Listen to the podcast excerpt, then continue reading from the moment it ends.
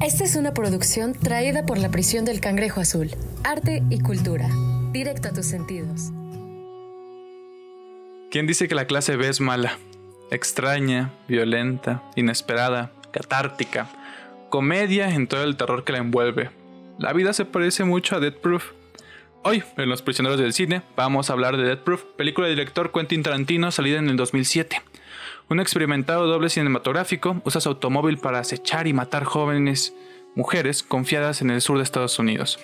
La película se divide en dos actos, donde la acción tiene consecuencia.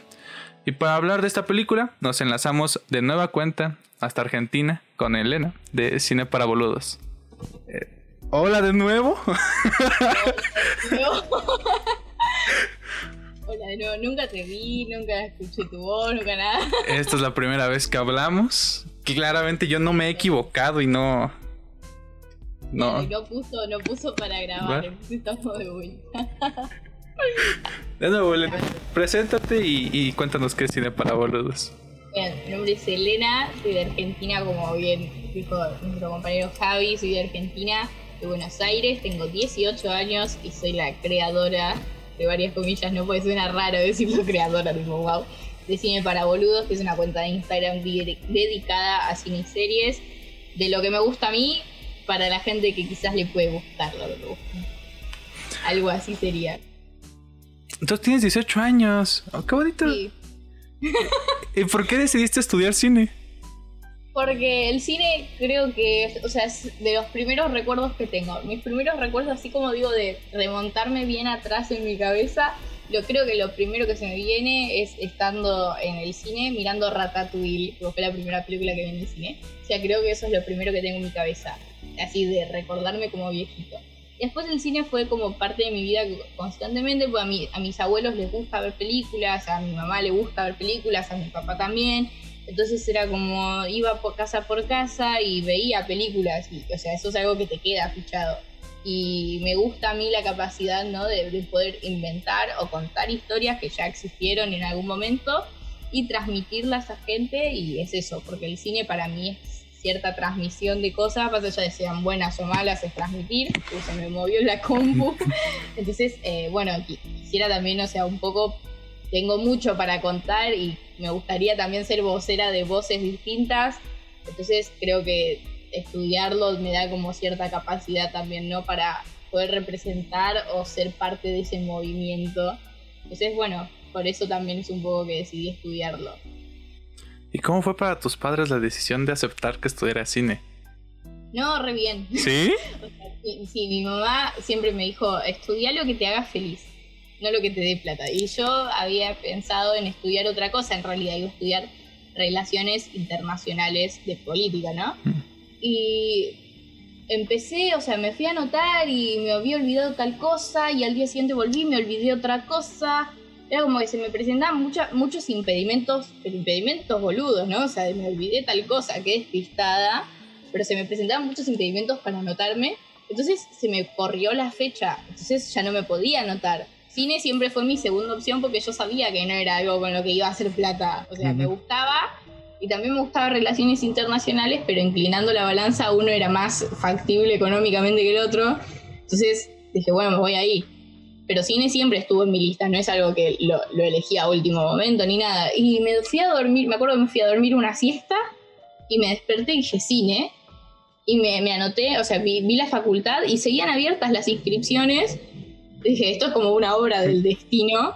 Y me anoté y fui a buscar algo al cuarto de mi hermana y ahí estaba todo lo que me había olvidado para anotarme en la otra facultad. Era como que apareció mágicamente. Yo dije, es literalmente el destino que está diciéndome, creo que tenés que estudiar esto y que me mandó ahí. Pero por suerte mi, mi familia siempre fue como muy de, apoyar a todos mis hermanos, o sea, en lo que querían estudiar. No es algo de, ah, tal no te va a dar plata o tendrías que estudiar tal cosa. No, ellos siempre nos dieron a nosotros la libertad de elegir y eso es algo con lo que siempre voy a estar agradecida, ¿no? De, de poder elegir en base a lo que a mí me gusta y no a que haya cierto como mandato o estatus de anda a estudiar esto. Entonces, mi familia lo tomó súper bien y estaban todos súper contentos con la idea, así que bien. Por ahora, por el momento andamos todos bien y felices. Qué genial. Pero, ¿entiendes? ¿Hiciste la, la universidad en tiempos de pandemia? O sea, ¿te tocó eso? Sí. ¿Y qué tal? Horrible. Yo súper valoro el esfuerzo de todos los profesores y todos los estudiantes, obviamente, porque es, es todo un tema estudiar desde tu casa. Sobre todo yo que soy una persona muy distraída. Entonces veo algo en la pared y decido analizarlo ocho horas antes que leer el apunte en PDF. También el PDF te consume la vista, te quedas ciego después. Este, pero sí, es complicado. Hay, hay cosas igual que yo necesito el estar con la otra persona para hablarlo. Entonces hay materias en las que quizás tan bien no me está yendo o no me va, pero hay otras en las que sí, no te digo, wow, me destaco, pero me defiendo mucho mejor. Entonces es como, también es, es eso, ¿no? Es medio complicado, pero teniendo en cuenta que ya vamos a suponer, ¿no? Que todo se termina dentro de poco, como un esfuerzo más, está bien, ya está. Sea lo que Dios quiera. Qué bonito. Pues genial. Espero que te vaya todo muy bien en la escuela. Y, apenas si te guste. De hecho, yo intenté estudiar cine en, una parte, pero acá tenías que hacer como que un examen y solo entraban 35. Y habíamos hecho examen como 600 y quedé en el 42, o sea, tampoco me fue tan mal. Uh, claro, estuviste bien. Ajá, pero pues ya, ya no lo volví a intentar porque después ya estudié comunicación y es lo que llevo estudiando. Pero pues ahí todo cool. Y vamos a hablar de la película de Quentin Tarantino, de Dead Proof. ¿Qué te pareció? Ay, la me, me encantó, me encantó, me pareció, no te digo sublime obra maestra, pero sí sublime obra maestra. un montón, o sea, habían un montón de referencias, obviamente que no las entendí porque no soy eh, una espectadora frecuente de el exploitation, pero me pareció muy bien lograda. Obviamente hay cositas que no me gustaron, pero deben ser porque no las entendí más que otra cosa. Pero, pero sí me gustó mucho, demasiado, quedé muy contenta, alegre, entusiasmada después de verla. no sé a vos qué te pareció, qué te pareció. Eh, en general a mí también Death Proof me gustó mucho. Se me hizo, es una película muy divertida, muy entretenida de ver.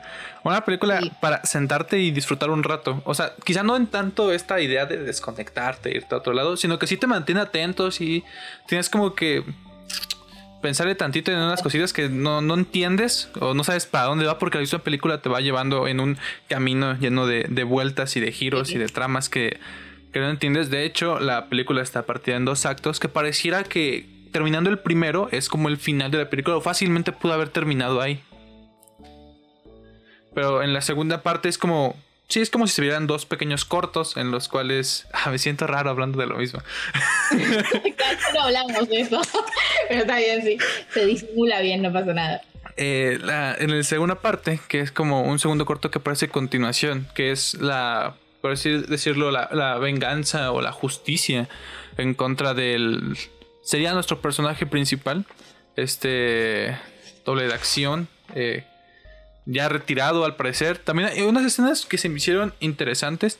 De hecho, no sé si sabías, porque hay como una teoría, por así decirlo. y dame la teoría. De la película que es de viajes en el tiempo. Que se trata de, de viajes en el tiempo. Donde se supone que inicia al revés. O sea, realmente como, como es, es iniciando la segunda, la segunda mitad que ahí es donde inicia todo el, conflicto de la película, la trama principal, de si es este hombre que nada más se dedicaba a molestar gente, ¿no? Entonces, le, y tiene como esa maña de, molestar gente. Y ve a las chicas y le pasa lo que le pasa y lo golpean. Pero para esta teoría no muere. Simplemente queda como muy, muy demacrado y tal. Y todo eso lo relacionan del viaje en el tiempo, por así decirlo, por las fotografías. Que ya tiene unas fotografías ahí que las va checando desde el principio. Porque parecía que en la primera parte no sabemos de dónde sacó las fotografías, de dónde conoce a las chicas. O sea, no sabemos que. También para entender que la una de las chicas iba. estaba como de, viaje. O sea, no, no estaba ahí, pues. O sea, que la habían. La habían recogido no sé de dónde. Y venía a pasar un fin de semana ahí, este, con, con las niñas y todo. Y otra parte es que en el bar, eh, cuando están los dos chicos, los dos como acompañantes de las primeras tres chicas, eh, ella se burla a, a, nuestro, a nuestro personaje principal y dicen algo así como que se parece que se partió la cara con una máquina del tiempo. O se cayó de su máquina del tiempo o algo así. Entonces dicen, ok, quizá es una como una pequeña guiño. Es muy falopa, pero no podemos descartarlo, obviamente. Es una casa de teorías, está bien. Sí, sí, y se hace como bastante interesante. Pero, a ver, cuéntame primero qué. no te gustó de la película? ¿Qué errores le viste que te chirrió ahí? O sea, bien, a mí lo que no me gustó fue, por ejemplo, la escena de cuando las chicas mueren, o sea, en la primera mitad las chicas fallecen, para los que no saben y se están comiendo el spoiler, vamos a spoilear bien. y automáticamente después del accidente pasan al hospital donde está el, policía, digamos, con el hijo y empiezan a, sacar teorías. El policía empieza a sacar teorías y le saca la ficha al toque al, tipo porque obviamente el personaje de Kurt Russell sobrevive, queda lastimado y todo, pero sobrevive. Entonces empieza a sacar teorías empieza a decir, no, porque el tipo de seguramente tal y tal cosa o tal y tal otra, y era como, dale, ¿en serio vas a sacar la ficha en dos segundos? Realmente, o sea, lo describió de pie a, de a pa, fue como... Y eso también es algo que queda inconcluso porque el tipo saca su teoría. Dice, no, me voy a hacer otra cosa. Y muere ahí, ¿entendés? Nunca quedó, o sea, plantada la semillita de la intriga, como de vamos a explorar esto, o sea, quedó ahí inconcluso y quizás es algo típico del género, quizás no, o sea, no lo entiendo, no lo sé, lo desconozco completamente, pero es algo que así de verlo a simple vista no me gustó, me pareció como medio dale, dale. Sí, lo, deja como ahí al aire. Supongo que también porque este tipo de películas se enfoca mucho en su, en su trama principal. Porque pudo haber sacado totalmente otra película este, distinta a partir de eso, ¿no? Tipo eh, la de David Fincher, la del la chica del dragón tatuado. Creo que sí es esa. No sé si la estoy confundiendo. Pero igual es como un caso que está como inconcluso en cierta parte. Y está este detective que le gusta mucho eh, la gente y lo hace por vocación. Entonces sus tiempos libres está revisando los papeles y está viendo el caso y dice, no, es que ese cabrón es malo. Realmente sé que lo hizo, pero no sé cómo comprobarlo, se lo tengo que comprobar. O sea, como que incluso se puede ir por ahí la trama, pero la abandona, la abandona de una. Dice, no, o sea, es que yo quiero a jugar golf porque me gusta más jugar golf y me divierto muchísimo más jugando golf. dice, bueno, voy a ver carreras de NASCAR. Pero... ¡Lo tenés ahí! en mi cabeza eso era como, dale, dale. Y, y en parte creo que es así, o sea, hasta siento que es un poco de realidad, no creo, sinceramente, o no sé, no he conocido un detective o un policía realmente enfocado en su deber y que diga, sí, voy a dejar mis cosas personales para arreglar este asunto. Sí.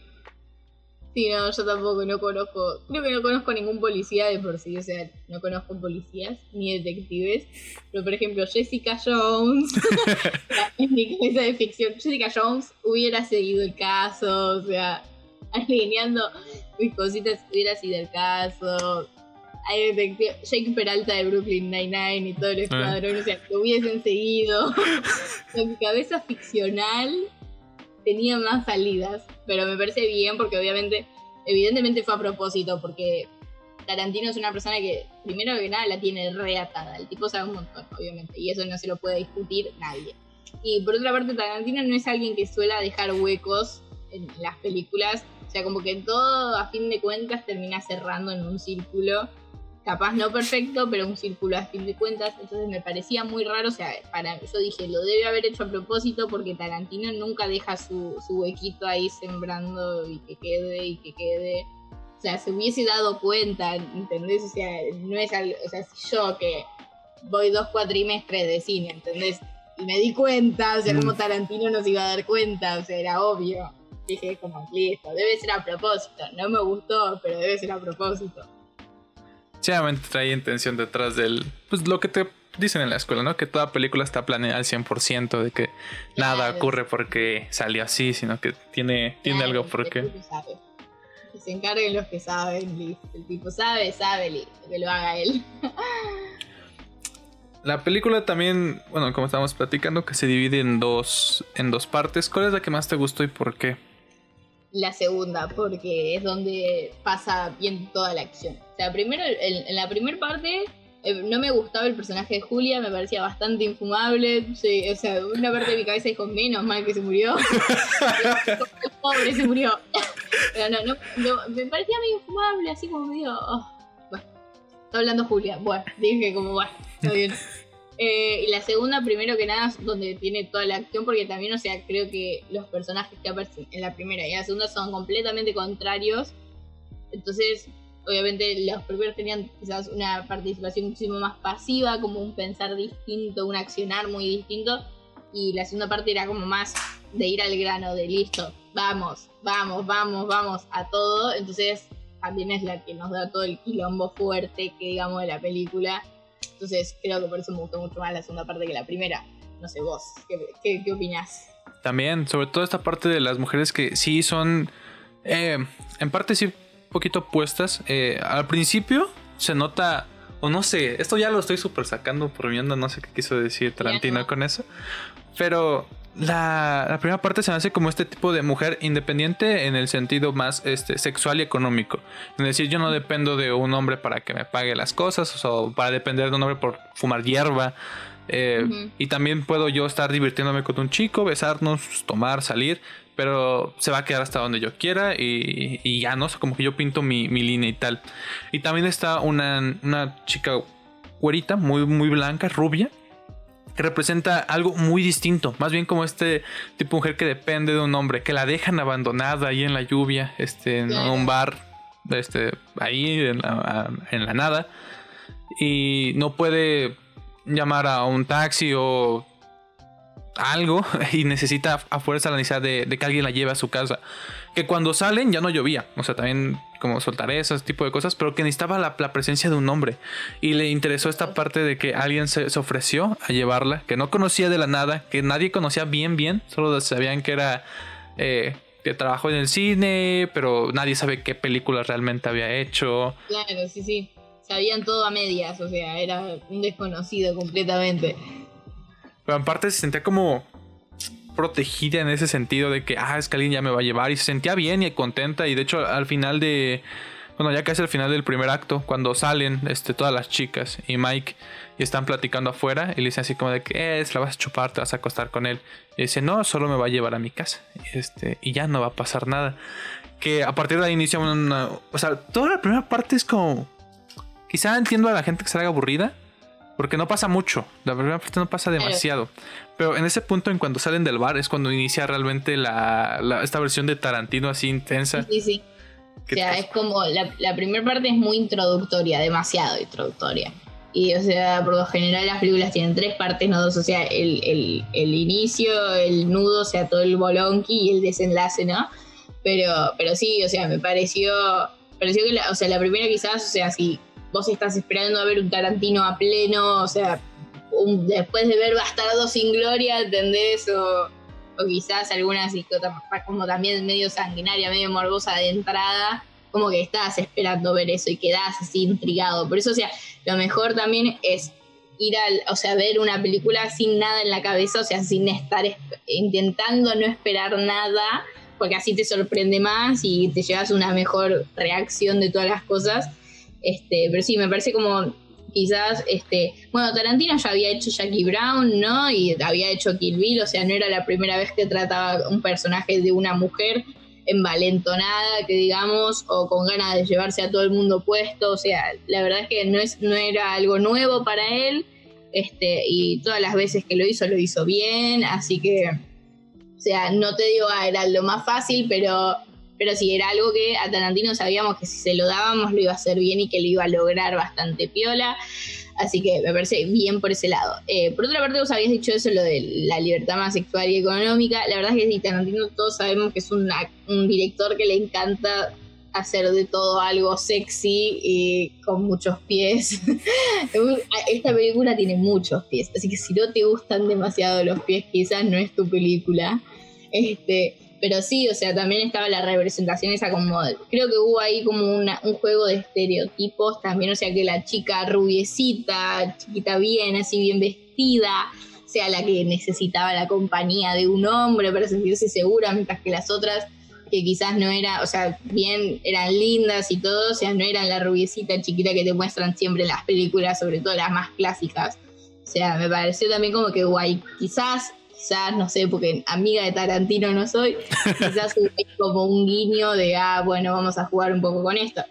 Pero sí, o sea, me pareció bien logrado, muy Tarantino todo. O sea, sí, la verdad es que esperás ver la sangre de todo al principio. No es tu película, pero si te gusta ver a Tarantino siendo Tarantino, la tenés que ver porque es re Tarantino. ¿Y cuántas veces dije Tarantino? No sé. pero, pero tienes toda razón. O sea, llega un punto, si este tipo de cine de Tarantino, que es mucha, mucha violencia, mucha sangre, muchos pies, demasiados pies, como es esta película. está demasiado. Eh, de hecho, Julia se la pasa todo el tiempo descalza. Claro, sí. Que es algo... Sí, sí, que es como que quizás es medio innecesario, pero es muy de su cine. Esta parte ya de la segunda mitad, eh, que es cuando a una chica le chupan los pies, así como bien ni siquiera de una forma sexual, más bien como de acoso. O sea, esta parte. Sí, o sea, no, hubo consentimiento. No. fue directo y le chupó el pie. Fue muy asqueroso de ver. Tuve que ponerle pausa y mirar al piso un rato y después ponerle el pie otra vez. A mí no me gustan los pies, o sea, el cine Tarantino no es mi cine, me gusta verlo, pero cuando enfocan un pie me la paso medio mal. Entonces era como que yo estaba así de.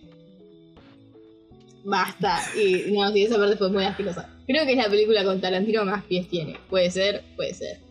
Puede ser, puede ser, yo también creo. Porque hay mucho, hay mucho pie acá, hay mucho pie. Una parte interesante que me pareció de la segunda parte es cuando las dos de dobles de riesgo van a probar el auto, ¿no? Y quieren hacer esta cosa que le llaman el poste, creo, no me acuerdo. Donde se cuelga en el, en el frente. Y le dicen a la chica que les quería acompañar de que no porque tú eres madre. Que es un tal que al principio no, o sea, como que no, no lo nombran hasta ese punto. De que tenía un hijo.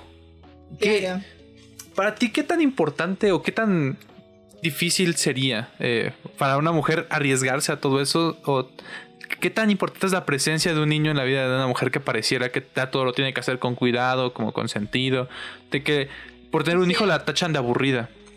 Claro, o sea, para mí, o sea, para mí lo que fue, no, no sé si fue como tildarla de aburrida, sino como tenés una criatura a tu cargo, ¿entendés? O sea, como que también, o sea, está, está muy visto en el cine y supongo que también un poco la cotidianidad, o sea, yo no te puedo decir mucho de madre, por suerte no soy, así que estamos bien, pero o sea, sí, o sea, está mucho, muy presente, hubo un momento, o sea, que todo, o sea, las películas donde había una madre se tenía que hacer mucho énfasis en que daban la vida por los hijos y que era todo por los hijos y que se desvivían por los hijos. Yo no dudo de que la vida real sea así, obviamente. O sea, si una, un, vínculo, así es obvio que va a estar esa relación quizá de, de proteger y todo eso.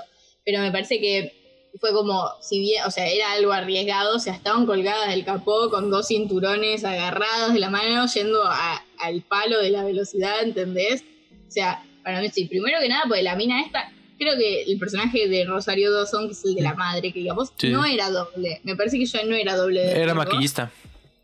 Claro, entonces, o sea, también es como que un poco vos lo pensás y decís, no, porque sos mamá, o sea, obvio, es una, una criatura a tu cargo, nadie te quiere matar, ¿entendés? Entonces por eso iban Zoe y Kim, creo que era la otra mm. chica, que eran las que hacían todas esas cosas, pues ellas sí eran dobles de riesgo.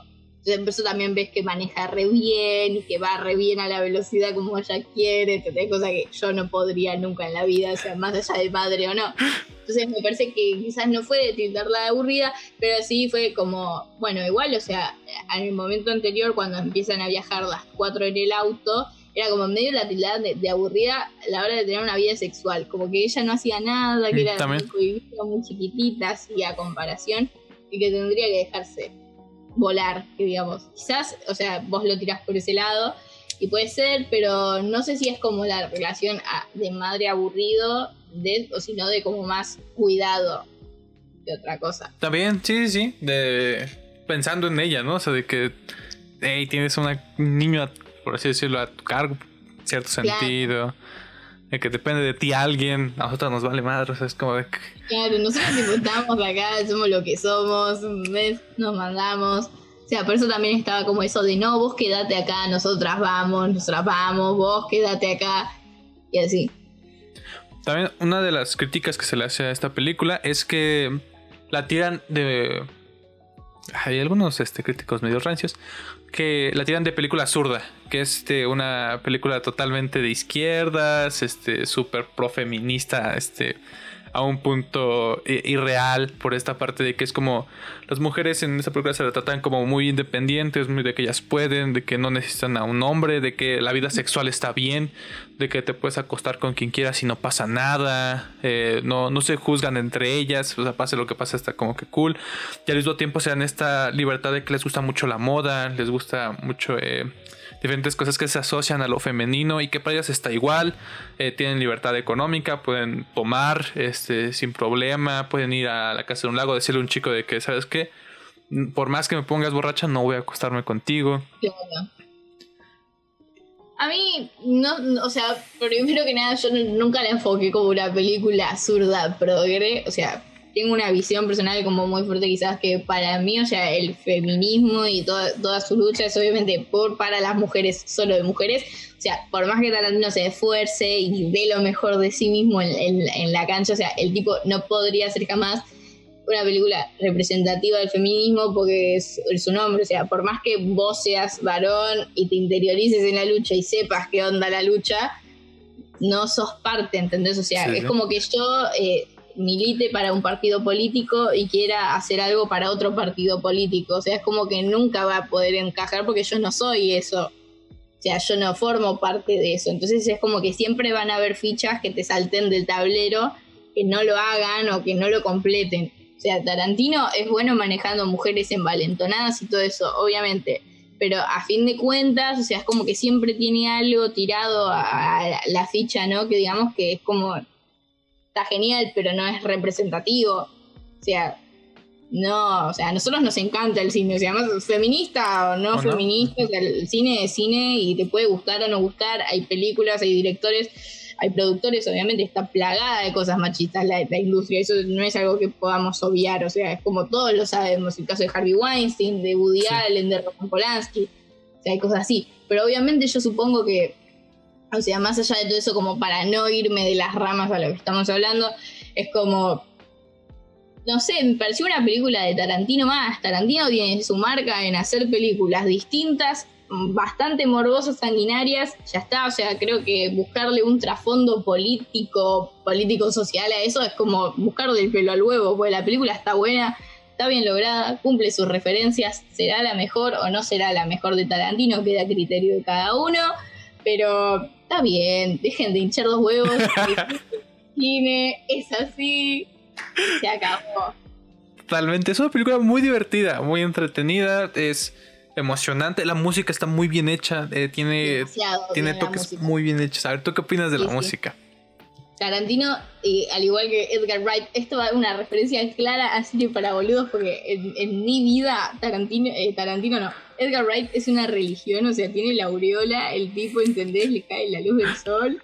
Este, yo lo amo a Edgar Wright, cierro paréntesis. Este, bueno, Tarantino y Edgar Wright son dos directores de ahora, además de varios, ¿no? Pero o sea, yo siempre los destaco a ellos este, que tiene muy calado el, tema de la música y la importancia de la música. Porque hay escenas que quizás música no necesitan, pero si le pones la canción adecuada en el momento preciso, en instante, eh, puede hacer una escena tremenda que quede en la memoria después de verla. Entonces, me parece que ellos son dos directores que la tienen como muy calada y muy atada en ese momento. Y Tarantino, obviamente, tiene sus aires más vintage que digamos musicalmente, y se nota también en la película. O sea, en cualquier película que el tipo haga está como esa canción justa que después te quedas acordando y te queda ahí. La escuchás y te acordás de esa escena. Entonces me parece que Tarantino tiene como ese mágico poder que le queda muy bien y en esta película obviamente no, no fue menos. Tiene muy buena música, o sea, escucharla después seguramente me haga acordar. Pero sí tiene muy buena música y sabe dónde ponerla y todo, o sea. Sí, totalmente. Es una película que musicalmente está muy bien hecha. O sea, ocupa muy bien las canciones. Sabe qué canciones. O sea, es una persona que sí está muy clavada en eso. Se ve que es un, este, un experto en cine Tarantino y en referencias a películas que sobre todo tienen muchísimas referencias. Que igual yo no caché muchas porque igual no, no he visto tanto ese cine. Pero quien sí tantito la agarra, o sea, sí, imagino que es una película que entretiene en todo sentido por esa parte. Claro, si vas con la intención de disfrutar la película, o sea, de verla y se acabó, o sea, de pasar un buen rato, creo que Dead Proof es una buena película para ver. Me parece, o sea, hay películas que quizás son más entretenidas y todo eso, pero duran dos horitas, así que como, está bien. Para pasar dos horitas buenas, la puedes ver, está bien. Y termina bastante bien, o sea, esta escena de eh, las chavas golpeando a, nuestro matón malo, rudo. Ay, sí, fue como cierto punto placer visual, porque encima o sea, está bien logrado, no es como de, que te genera, ay, no veas. Entonces, sino que está bien logrado, o sea, y lo querés ver. Como, sí, dale con la silla. está bueno de ver. Es, es, una violencia atractiva de ver, eh, exactamente, no es una violencia así tan cruda, que sí hay mucha sangre y mucha violencia, pero no es como este tipo de cine a veces muy gore que te espanta o que sí como que decides como de que, ay, demasiado. No, es que estás viendo una del juego del miedo, ¿entendés? Que tenés ahí la máquina que te salta toda la cara y vos te quedas, no. eso es una, es una, o sea, Tarantino tiene también eso de hacer de, de, la violencia algo un poco más atractivo, o sea, más decorado, que digamos, pero sin quitarle lo crudo. Entonces eso como que tal vez, o sea, la mezcla de elementos hace que sea muchísimo más dinámico y como que esté mejor de ver. Entonces vos decís, no, wow, wow. wow. Pero que seguir viendo, ¿entendés? Como que va por ahí. Sí, sí. Y ya casi para terminar, eh, ¿cómo la recomendarías a alguien que no está acostumbrado al cine de Tarantino? Bien, o sea, si no estás acostumbrado al cine de Tarantino, no sé si es la primera que te recomendaría, pero seguramente entra en la segunda, o sea, segunda o tercera que yo recomendaría. Este, te diría que si sos, o sea, si tenés a esa persona que le gusta el cine como medio bizarro, gracioso, ácido, creo que es una buena para recomendar por el tipo de humor que maneja Tarantino de por sí. Y, o sea, como que esto también es un, un poco de, eh, expone también ese, ese humor que lo caracteriza también si te gustan los pies, si conoces a alguien con pies esta es tu película totalmente. Pues, de verdad, te juro que nunca vi tantos pies en una película. O sea, de Tarantino jamás vi tantos pies. O sea, tiene muchos pies de verdad. o sea, el tipo dijo pies. ¿Cuántos pies querés? Sí. y puso que tiene muchos pies. Así que si te gustan los pies y te gusta lo ácido, bizarro y un poco violento, es una película para vos. Totalmente. No hace que le digas a tu amigo con patas que que la vea. Pero podés entenderlo. Te va a gustar, es lo que te digo. Totalmente, sí, si te gustan los pies, esta película es 100% para ti. Si eres alguien raro, totalmente es tu película y la vas a amar. O sea, si tantito te gusta el cine de las cosas como raras y ahí medias extrañas, es, es tu película 100% si te gusta ir descubriendo el camino también al mismo tiempo, porque la, primera parte, si bien es introductoria, es como que no te cuenta mucho más allá de lo que estás viendo. O sea, ves los personajes, cómo es cada uno y ya está, no sabes más. O sea, no sabes si quién muere, cuándo muere, cómo muere. O sea, como que eso no lo sabes. Así que si te gusta ir descubriendo las cositas de a poquito, si ves a alguien que es así como le gusta flashear detective Sherlock Holmes, de ir descubriendo y buscando pistas, esta es una película que podrías recomendar porque no te muestra mucho, y te muestra todo. Así que, ojo, ojo ahí. Sí, también porque nada más te platica el contexto de todos los personajes por pequeñas referencias a lo que han vivido, pero en el diálogo. O sea, realmente nunca te muestran este de dónde viene este matón y por qué hace lo que hace. Que hay un flashback, entonces, y te muestra de chica tal personaje. No, o sea, es algo que vas viendo y vas explorando con ellos. Es importante eso tener en cuenta. Sí, está muy al tiro la película. Y ya, este, recomiéndame tres películas. Uh, tres películas. Bueno, primero que nada, o sea, estas son tres, pero lo voy a tomar como uno porque si no quedo como muy fan, obviamente. Edgar Wright tiene su famosa trilogía Corneto. Son tres películas donde aparecen como actores principales Nick Frost y Simon Pegg. Las películas que componen la trilogía Corneto son Son of the Dead, que fue la primera que recomendé porque es de mis favoritas. Después tenés Hot Fuzz, que son dos policías que descubren todo una, un entramado de cosas muy extrañas en el pueblo. Y después por último tenés The World Center, o sea, el fin del mundo, que es de unos amigos donde uno no supera todo lo que fue su adolescencia y su infancia con ellos y se reúnen de vuelta para completar el recorrido del fin del mundo, que es una recorrida de bares que hacían en ese pueblo y descubren algo extraño. Así que vamos, yo, yo las recomiendo las tres como una sola, pero, o sea, es lo mejor.